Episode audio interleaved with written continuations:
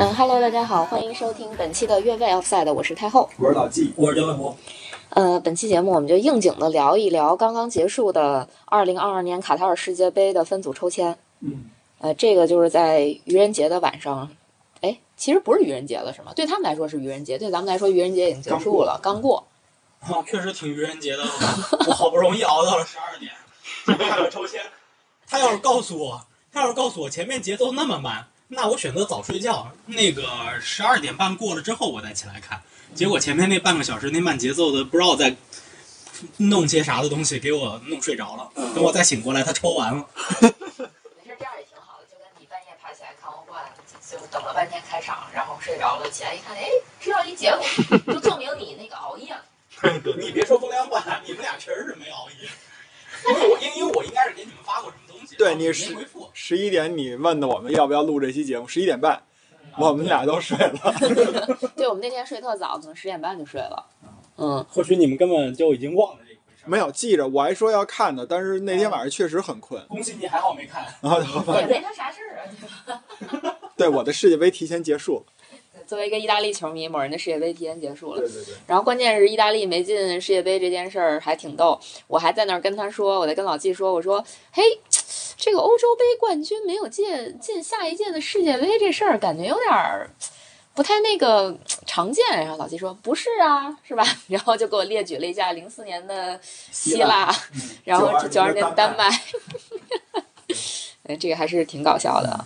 呃，聊正题，聊正题，主要还是说想聊聊这个分组抽签的事儿。其实我我没怎么关注，我唯一关注的就是九尾狐在我们群里发的，说英格兰跟美国还有伊朗，还有一个欧洲附加赛出现的球队嗯分到了一个组。嗯，就是谁那个乌克兰对吧？就是乌克兰那那那你怎么知道一定是乌克兰？乌克兰那一趟线儿的，因为我忘了他是打威尔士和苏格兰的那个胜者是吧？谁跟你说的？哦，他他他打打不是说错了这这个组故事挺多的。啊，对对对乌克兰接下来要先踢苏格兰，啊对，然后胜者呢又踢威威尔士对对对所以，这仨晋级一个对个，它其实有可能形成一个英国内战，啊就是在附加赛就形成一个英国内战。对。然后如果附加赛打成英国内战呢，那么世界杯小组赛就必然再次出现英国内战。对，嗯，然后如果他没有出现英国内战，就是政治战局，对，就乌克兰晋级的话，那反正这个组就是各种政治战战对。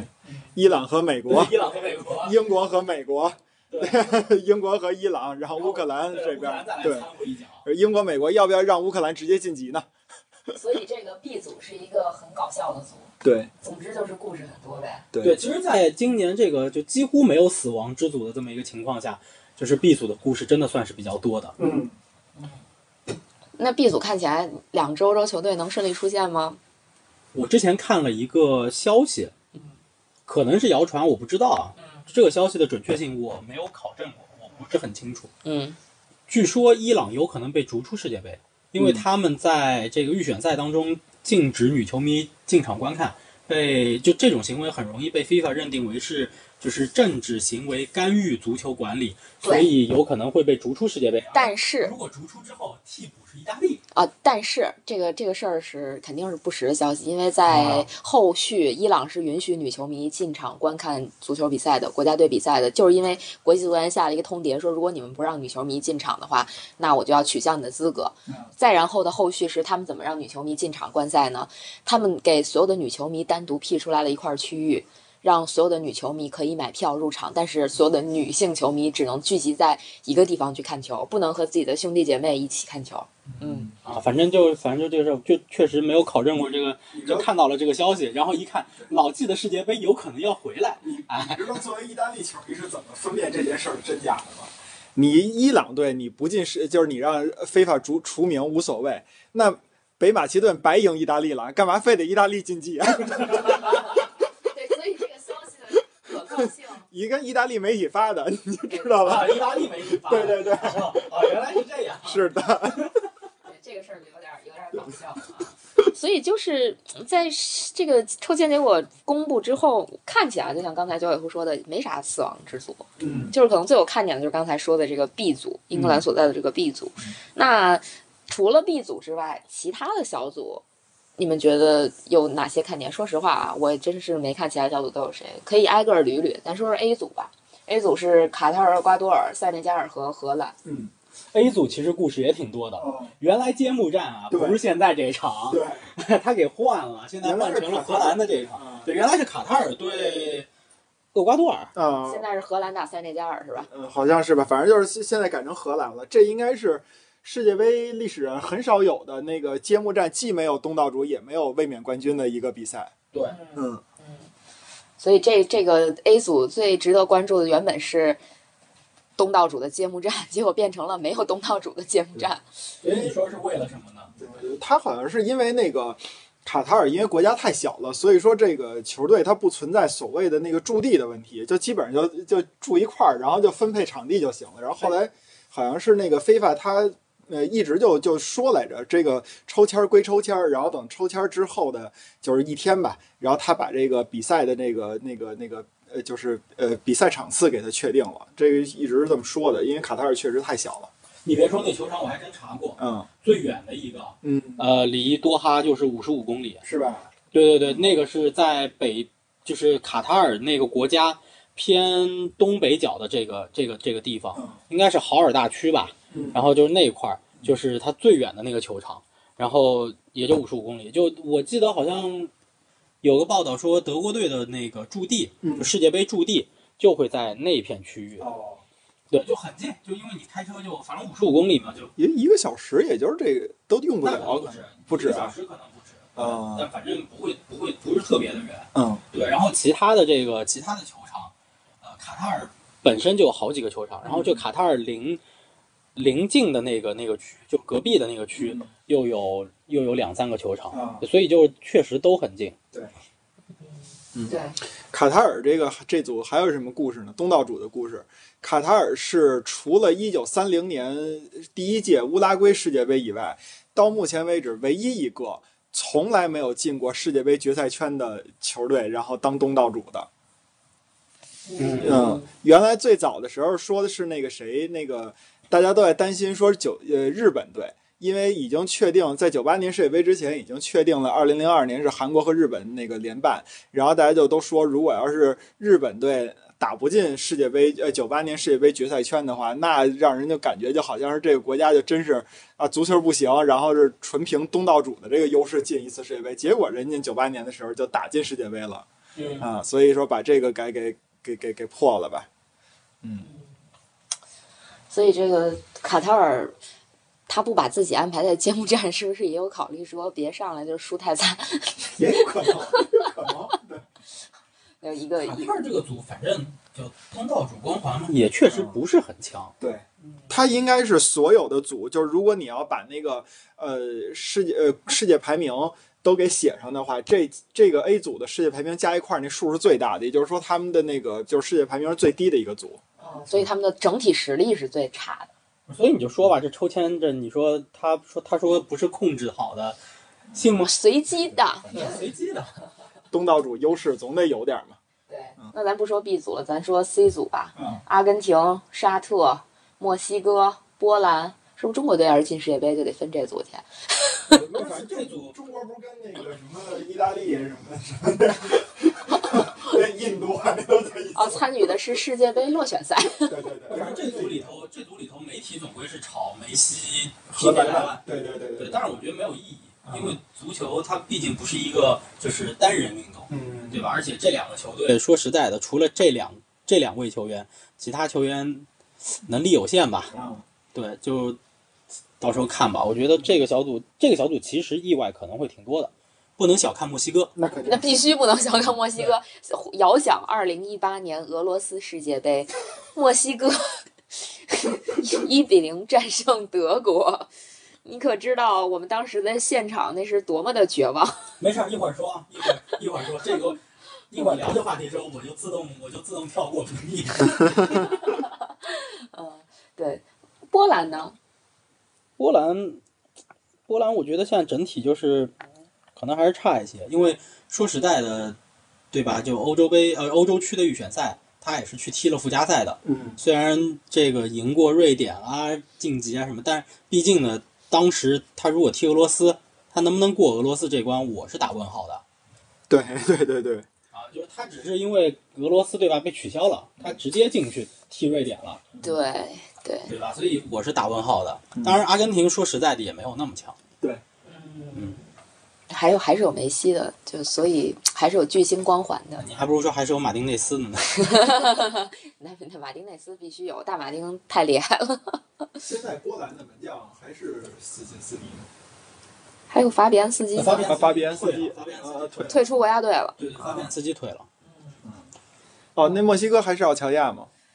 是吧？请问这这你是想说这一组凑了一个阿森纳套餐吗？没有没有没有，我想说的是那个到时候比赛结果是那个马马丁内斯扑出了莱万多夫斯基的点球，然后那个奥齐亚扑出了梅西的点球。那有点厉害啊。我们可真是不把沙特放在眼里。那沙特也没办法，他好像是一共这参加这几届世界杯一共丢了二十六个球，一个都没进。是吧？我刚才好像看到了一个数据，不是吧？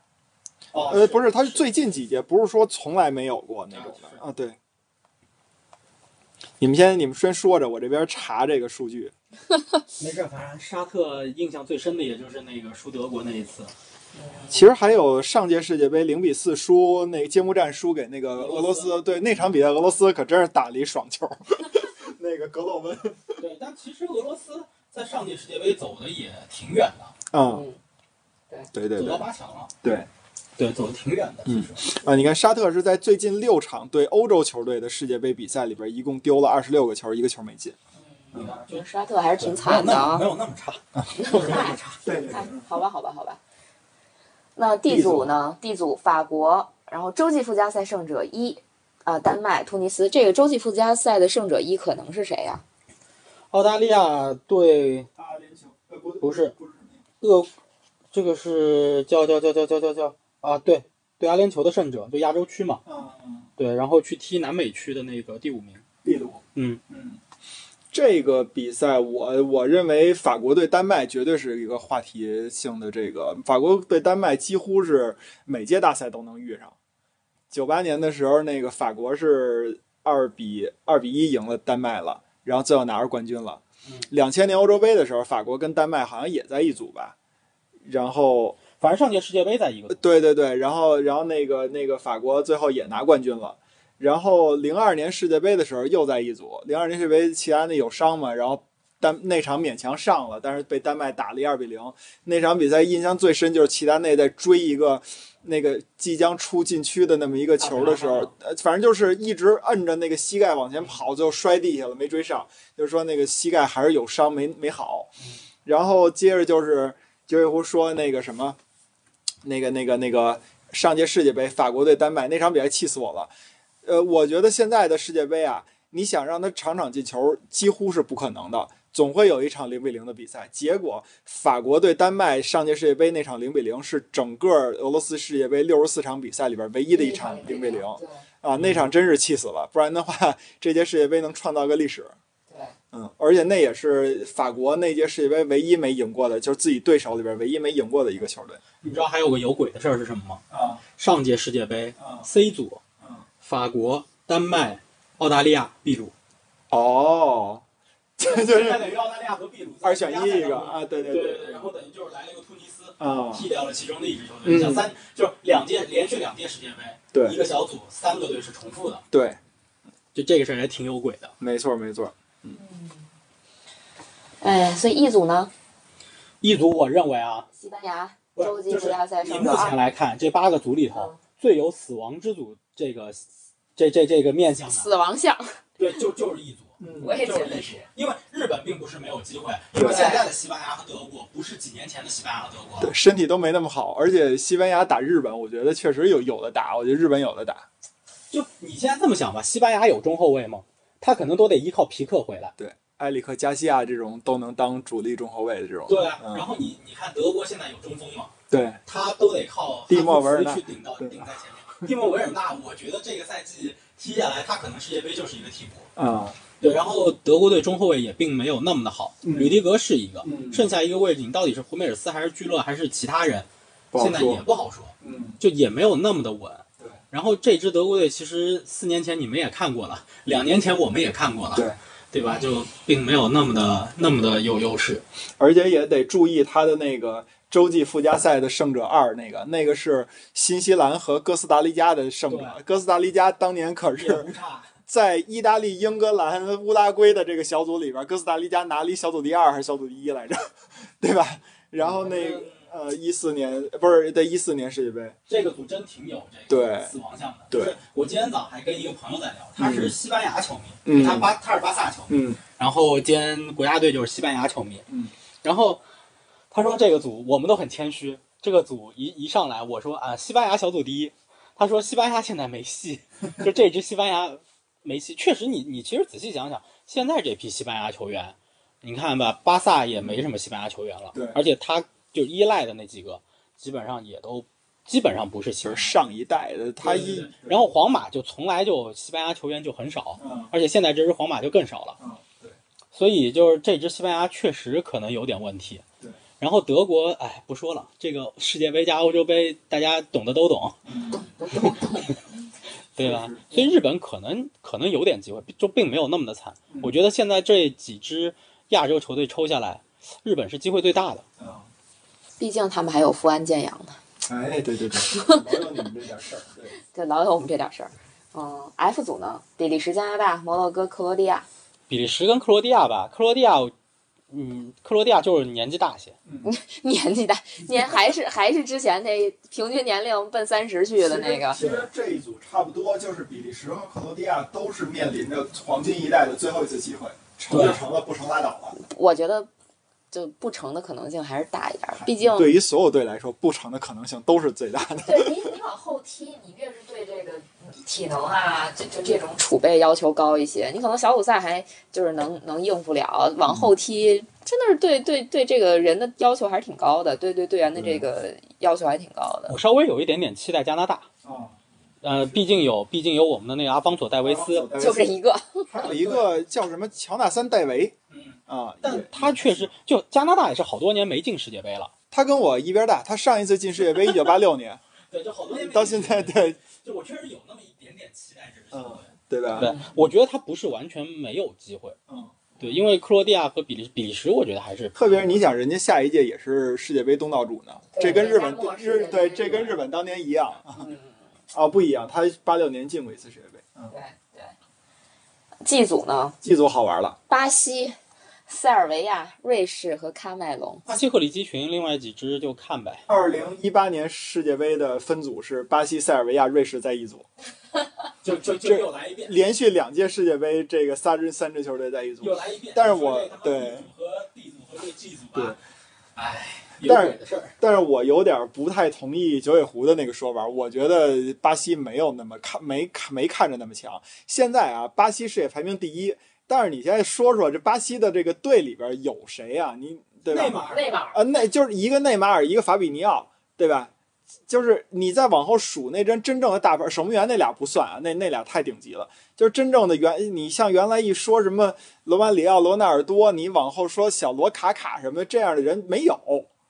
我怀疑你在黑巴西，我不是在黑，我确实觉得巴西腥味不足。抹脖子大哥，里沙利松，那种你说迪尼奥，对，你说这些人他从这个维尼修斯，他呃维尼修斯可能算是一，但是他我觉得维尼修斯的角色有点像九四年的罗纳尔多，可能比那个要强啊，有点像？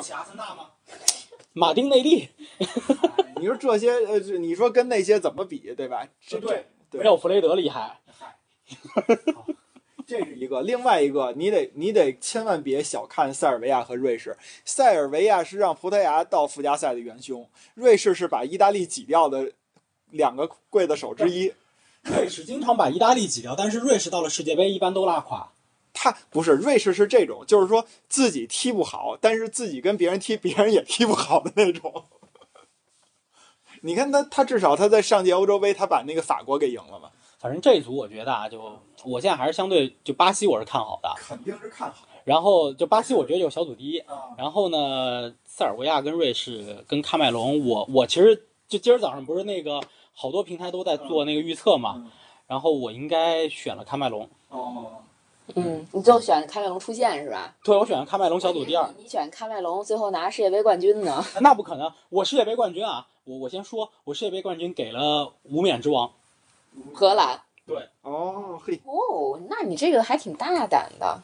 我欧洲杯就很大胆啊，丹麦是黑马，进四强，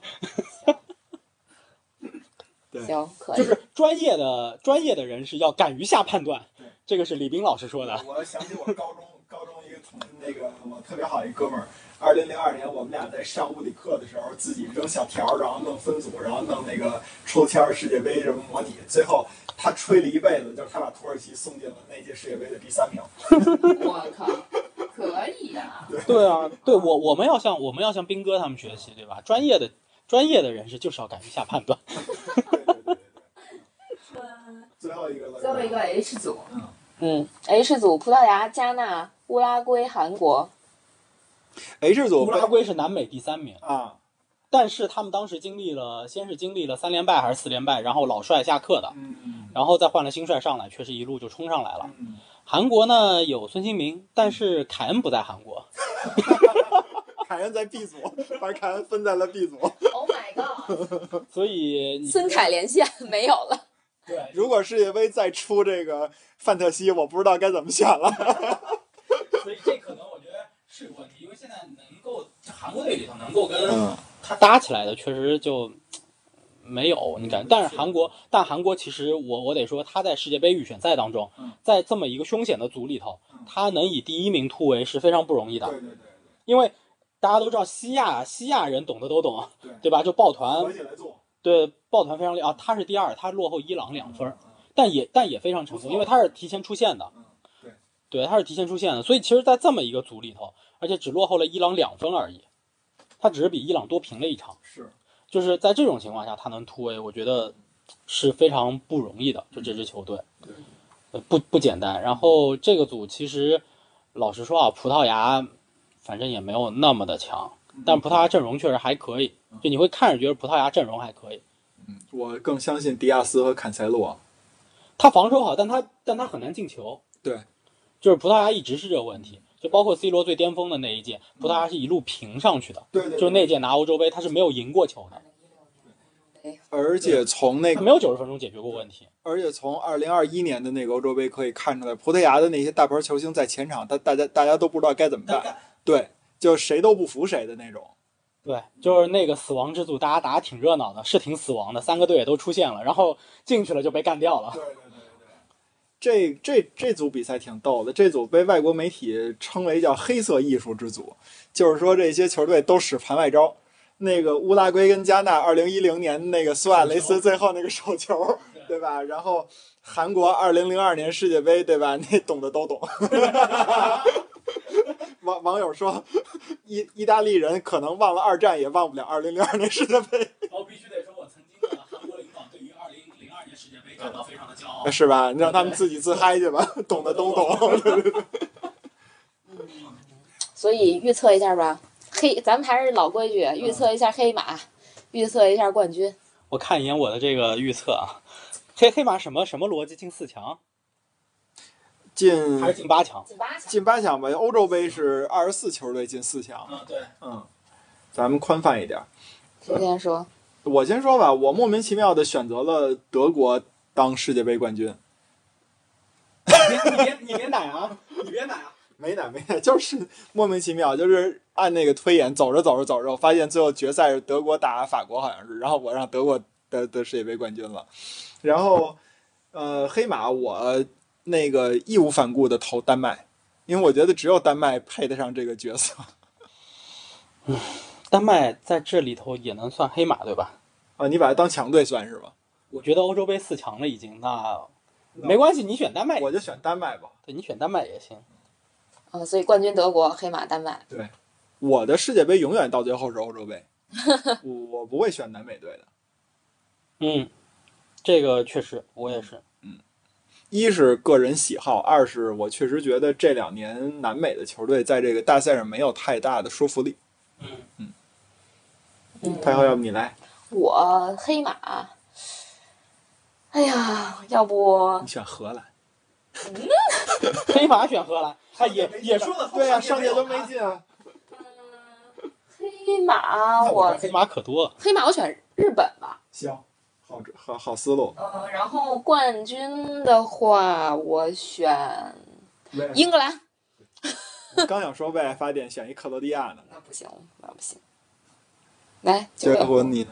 冠军我刚刚说了，荷兰，对吧？然后黑马荷兰，要这么说也没毛病。然后我现在选的四强是荷兰、西班牙、法国和比利时啊，啊。然后那你就八强呗，这些都不算黑马，我觉得对，啊，这里边真算黑马是荷兰，上届没有他。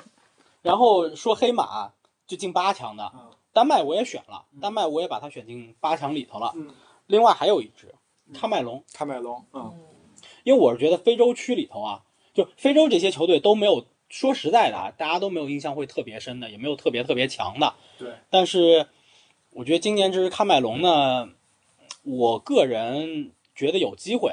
嗯我个人觉得有机会，因为为什么啊？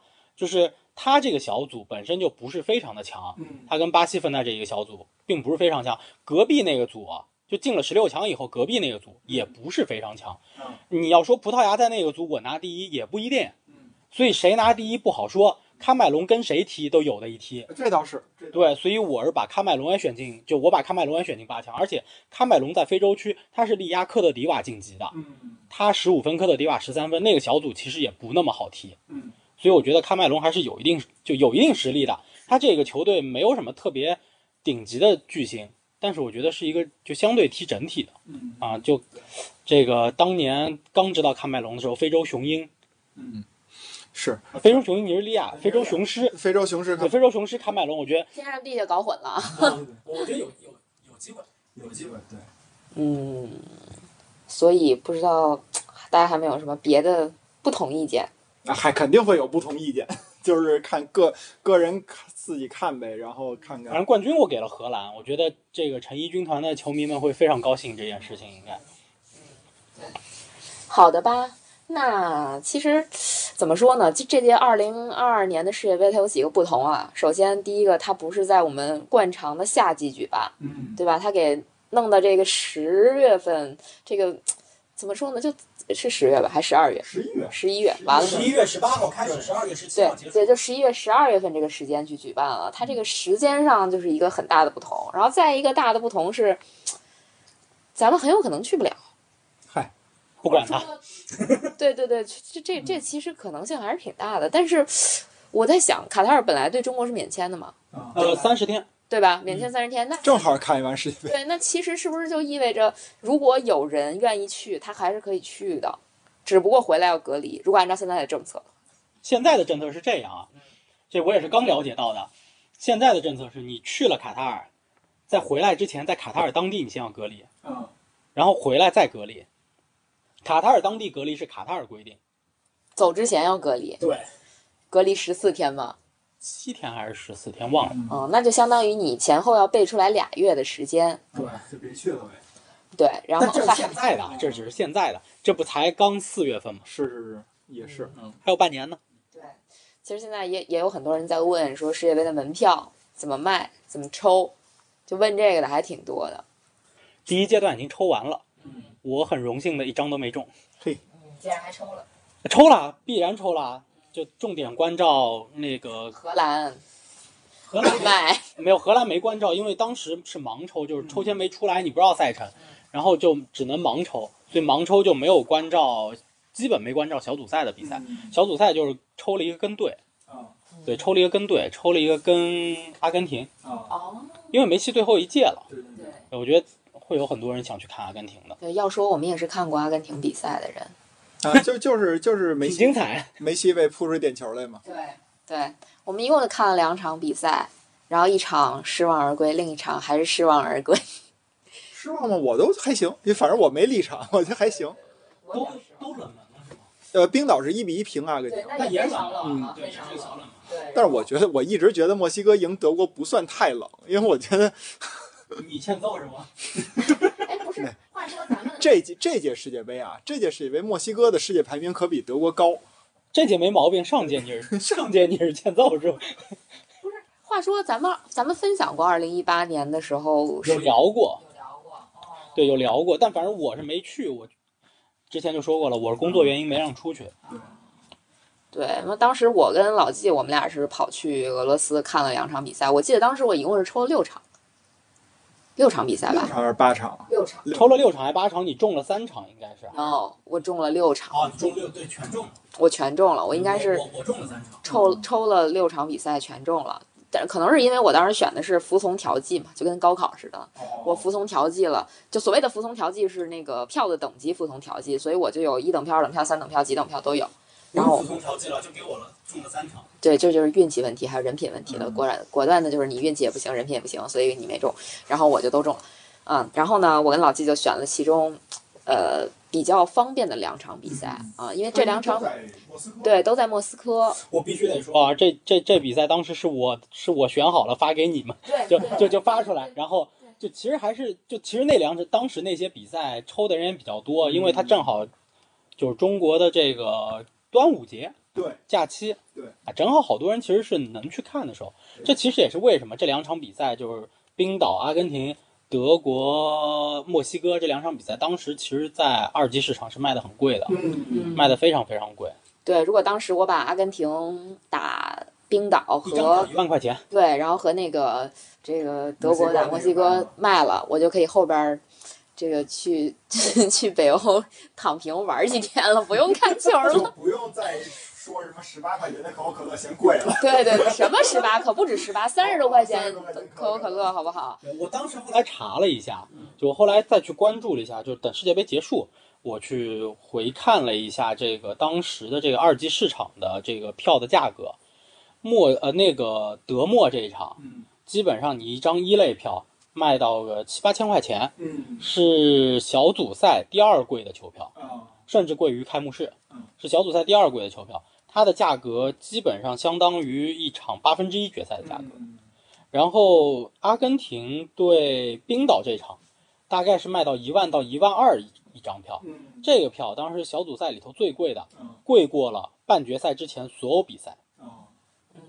主要因为那会儿的那个二零一六年冰岛给自己的那个广告做的太足了，对，太维京吼的那个，错没错对，当时就觉得，其实当时我真的去选择看阿根廷打冰岛那场比赛，主要为看冰岛主。要是为了看冰岛。我对我对本身我对阿根廷没有任何兴趣，甚至我对这支球队属于讨厌的那个状态，嗯，所以我并不想看他的比赛。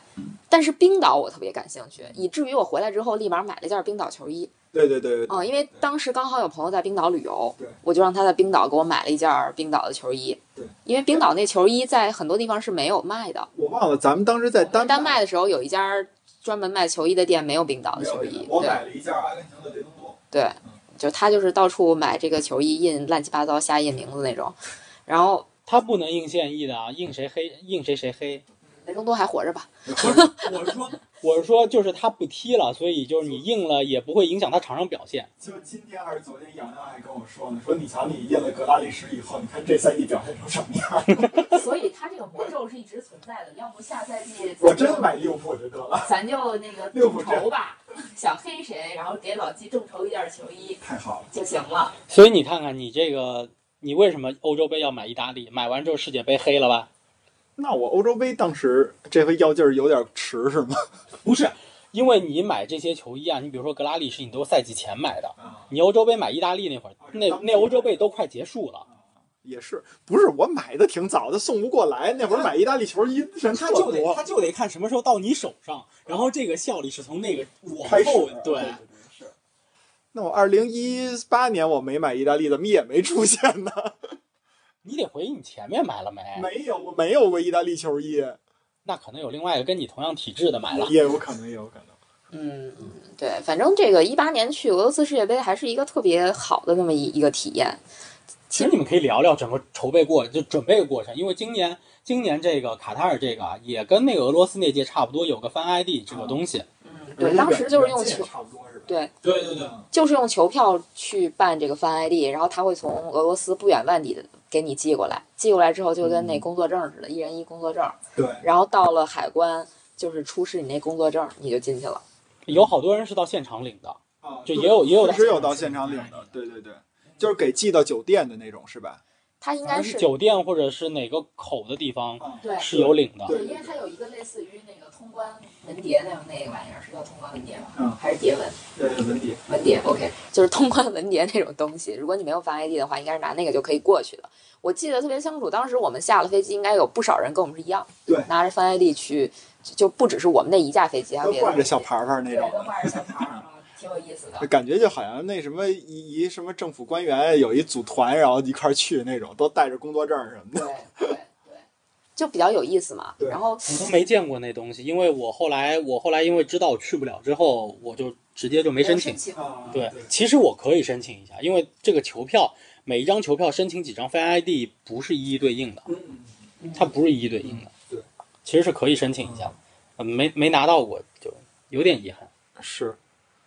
然后当时去了以后，反正确实感觉到那个国家就是在用一种比较热情的那种方式去去迎接这个世界杯吧。当时我记得我们俩那个住的酒店是在机场附近，机场一块儿定的，啊，机场附近的那个大厅里边儿就是各国的国国旗，然后还特地竖了一个小牌儿、小黑板儿，上面写着这今天是哪场比赛？对对对，然后在大厅里的咖啡厅，也其实对在，在在俄罗斯那玩意儿就酒吧了。对对对对对，就也有那种，就是有人在那儿边看球边喝酒的这种，可以啊，还还挺好玩的。说点其他好玩的，你们碰见过的什么球场外的啊、球迷庆祝的啊，或者其他其实球场好玩的我印象最深刻的就是在呃，应该那个叫什么红场，啊，就是就是在最大的那个广场那儿，碰见央视的了？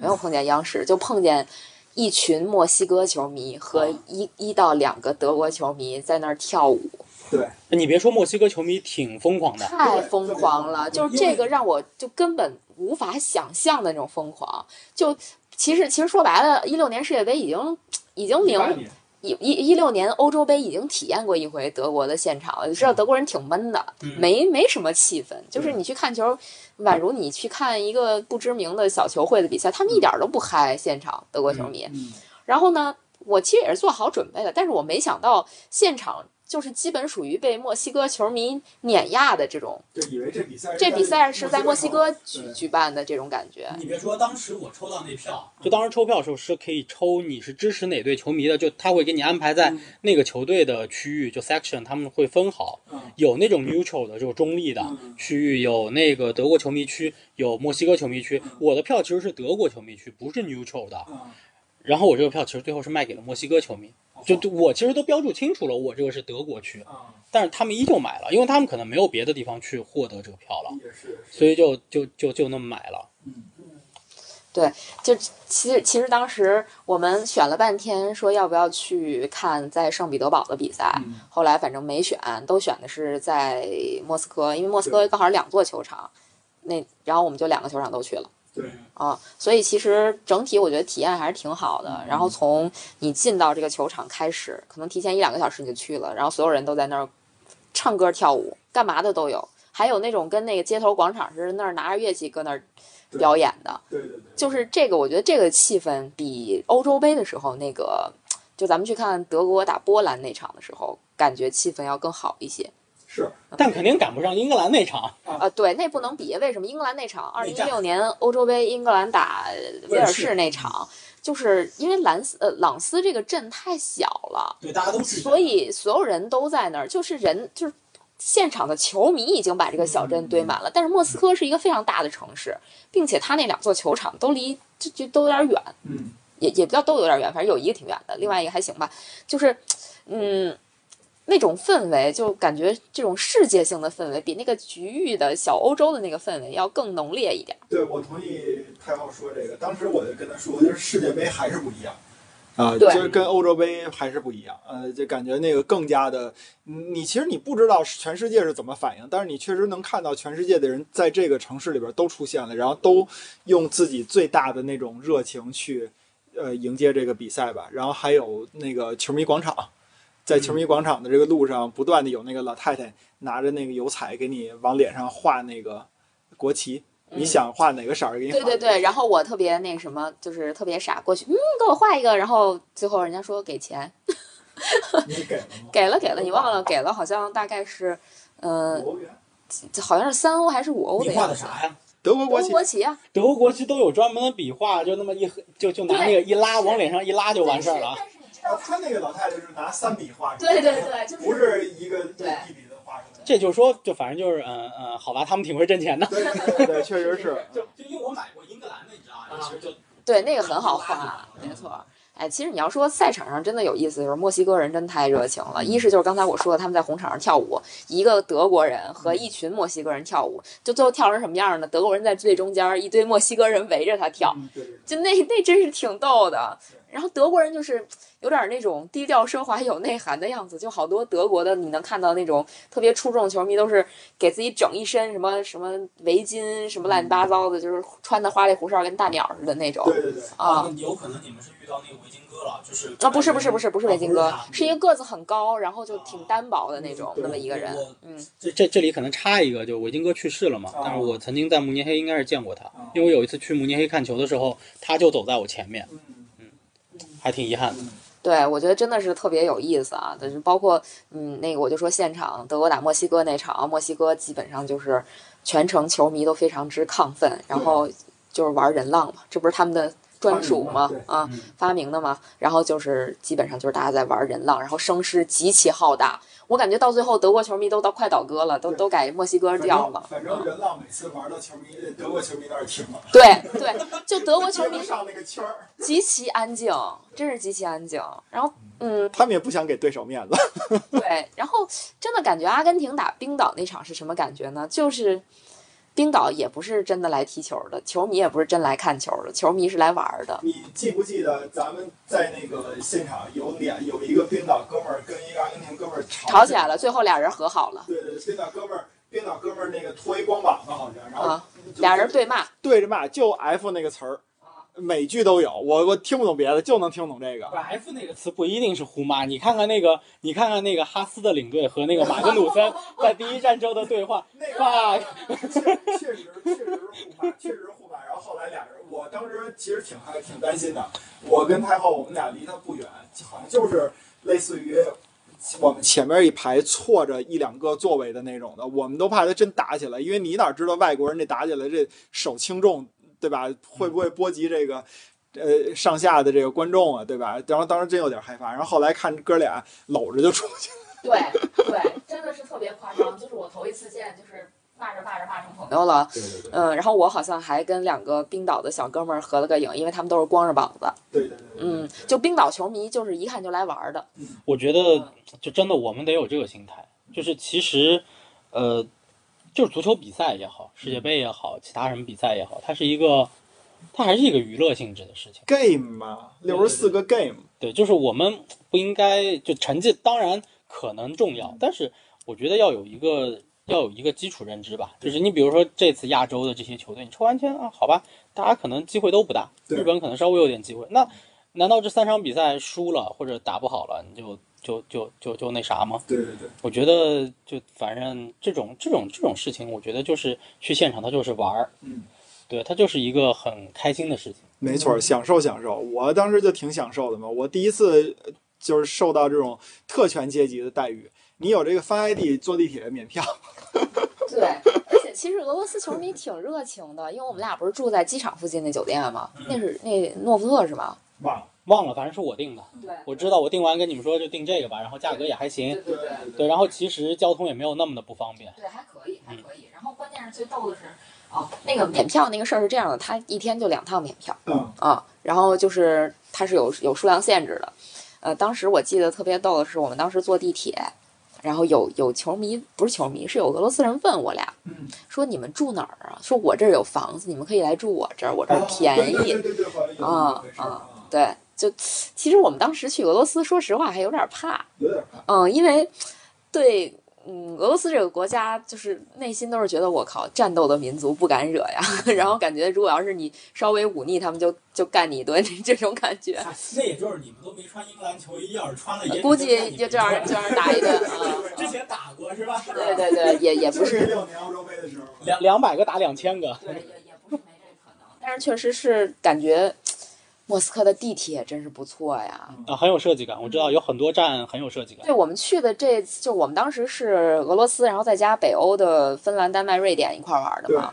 然后就是除了莫斯科的地铁，应该还有我记得是，呃，斯德哥尔摩吧，那地铁都特别棒。然后俄罗斯那地铁就跟艺术品一模一样。对。就是莫斯科的啊嗯，如果有机会真的去看一下，是挺不错的。然后包括他那教东正教那教堂，我去，嗯对，就完全跟你欧洲就大陆看到的那些个教堂不是一挂的，对对对，不是一路的，对对，就挺挺有意思的。和土耳其的是一挂的。也不是也不是，也不是，完全不一样。你说什么？你都没去过，老纪，我我看过呀，我看过呀，土耳其那个你都学会抢答子清清真寺的那种的，对吧？蓝色清真寺我也知道啊，对吧？说回正题啊，就是说，虽然说我们可能出去的这个希望比较渺茫，但是依然还是可以买票的，对吧？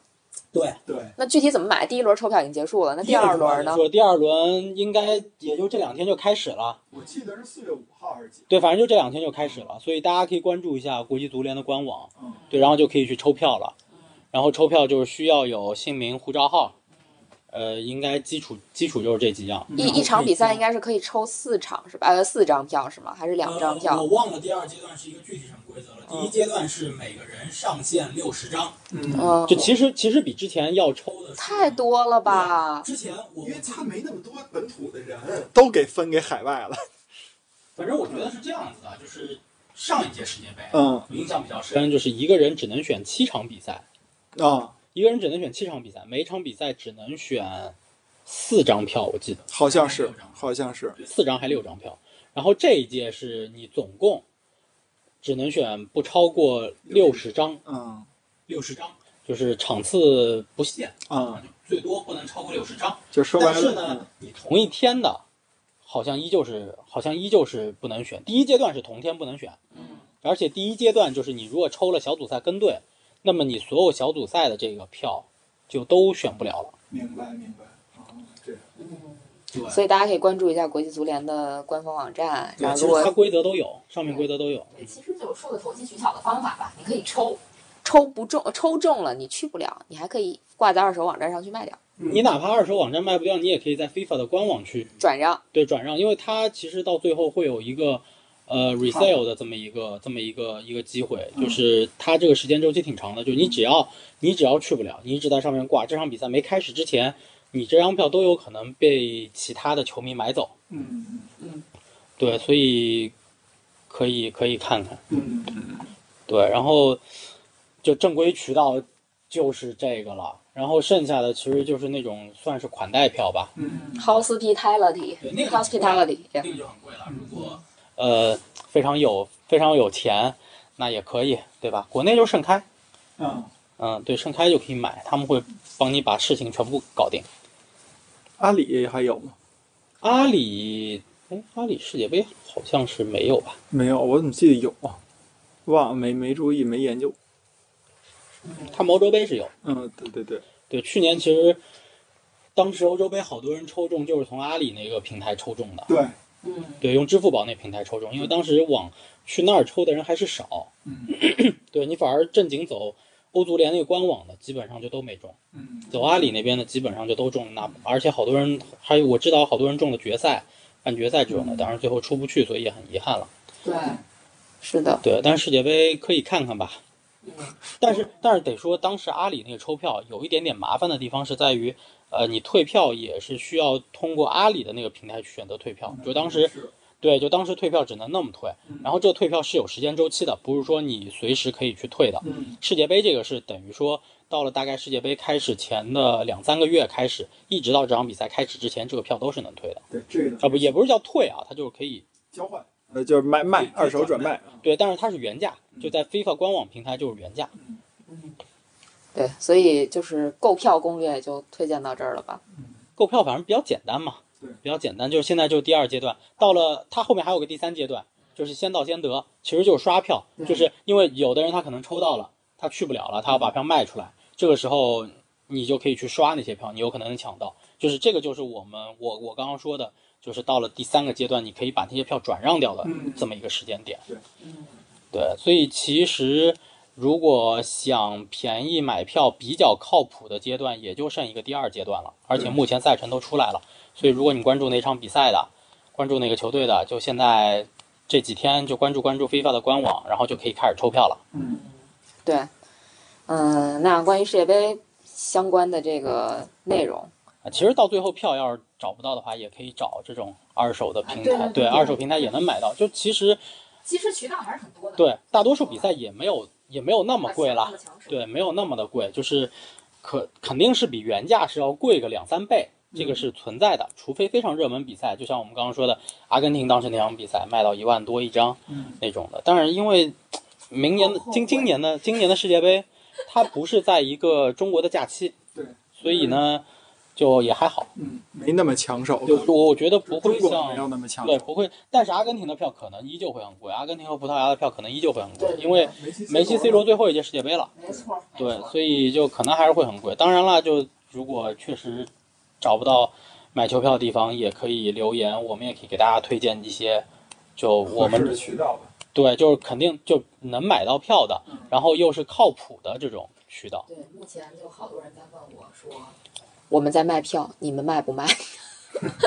就其实很担心的是什么？因为二零一八年世界杯出现过，嗯，就好多人交了钱，最后没拿到票，甚至当时不是出现过阿根廷对冰岛那场比赛，有旅游团嗯组织了二三十个球迷去，然后最后没看成比赛，对没看成比赛，就是当时有一个所谓的俄罗斯当地公司，嗯然后说我可以给你这张这场比赛球票啊什么之类的，而且大家都知道世界杯这种比赛球票它是一个稀缺品，嗯所以都是你先付全款，嗯然后票才会寄到你手里，甚至你像现在，比如说现在已经有很多的地方在卖世界杯的票了，嗯但是其实这个票现在都不是现票，对，就是世界杯的票，根本没拿到，对，就你就这么想，当年世界杯七月啊六月份开始，有好多人是出发前四五天，才拿到票，对，那票才寄到国内。对，我当时是五月份拿到的票，嗯，对，六月中旬就比赛了，我对是五月中旬拿到的票。咱们好像差不多吧，我记得差不多啊，对，所以其实现在都不是现票，但是如果你要买票，你就需要把全款都打过去了。所以但是票，但是票有可能就是到不了你手里，就是它就是一个骗子公司或者什么之类的，这种是有可能存在的。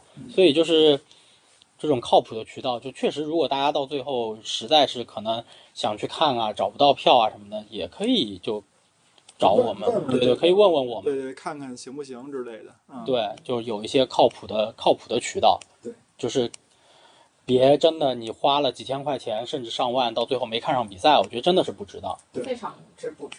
对，而且这种事儿其实中国球迷在国外遇到的也真是不少，嗯大多数还真的是就是出去看比赛比较少的球迷可能会遇到。之前皇马对巴萨的国家德比也碰到过这种，因为就是票太稀缺了，对对吧？嗯，对，好吧，那今天其实关于世界杯抽签儿衍生出来的这么多话题也就聊到这儿了。其实我们可以找一期真的是好好聊聊俄罗斯世界杯的见闻，嗯虽然也忘差不多了吧，就可以回忆。最后再说一句行吗？就一句，一定好好看，珍惜这届世界杯，三十二支球队的唯最后一届了，Oh my god！有价值吧？这句话，是，就是以后很有可能，我觉得世界杯也会变得鸡肋一些。不不不会不会，还是就大家心态还是我觉得就是一个大 party 的心态，对对，就是一个大 party 心态，尤其是能去现场的话，对，所以说这个你你能称之为 party 的前提，还是说你可以去现场加入这种现场的狂欢。当你没有办法去体验这种现场的快乐的时候，其实那 party 跟你也没太大关系，你依然还是电视机前的一个看客。你看十场比赛，看一百场比赛，其实是一样的。咱们这么说吧，你去到现场了，你就要享受那个氛围。比赛其实不重要，如果你要真的就在意比赛，就在家看电视，比哪儿看都强。对，你要说 光说视觉效果，真的在家看比现场看好不知道多少倍。对这这个就是当年我们去新加坡看 F 一的那个那那个意思你。看不着再多比赛的东西。也能看上，能看上花车，然后啊对你就沿途一路看吧。对至于说这比赛结果是什么样子，我们那天到了演唱会现场，然后再问，哎，比赛结果是什么样子？呃对对对到那儿时候颁奖仪式了，对就正好能看到那台上三个人站着，我们之前根本不知道结果是什么。对，还是想念那个摩天轮的。是，现在摩天轮花钱了，我我想念那演唱会。嗯我想念那卖衣服的。好吧，那今天的节下回我目们就约拉斯维加斯。嚯，行吧，那今天的节目就到这儿了，我们下期节目再见。拜拜。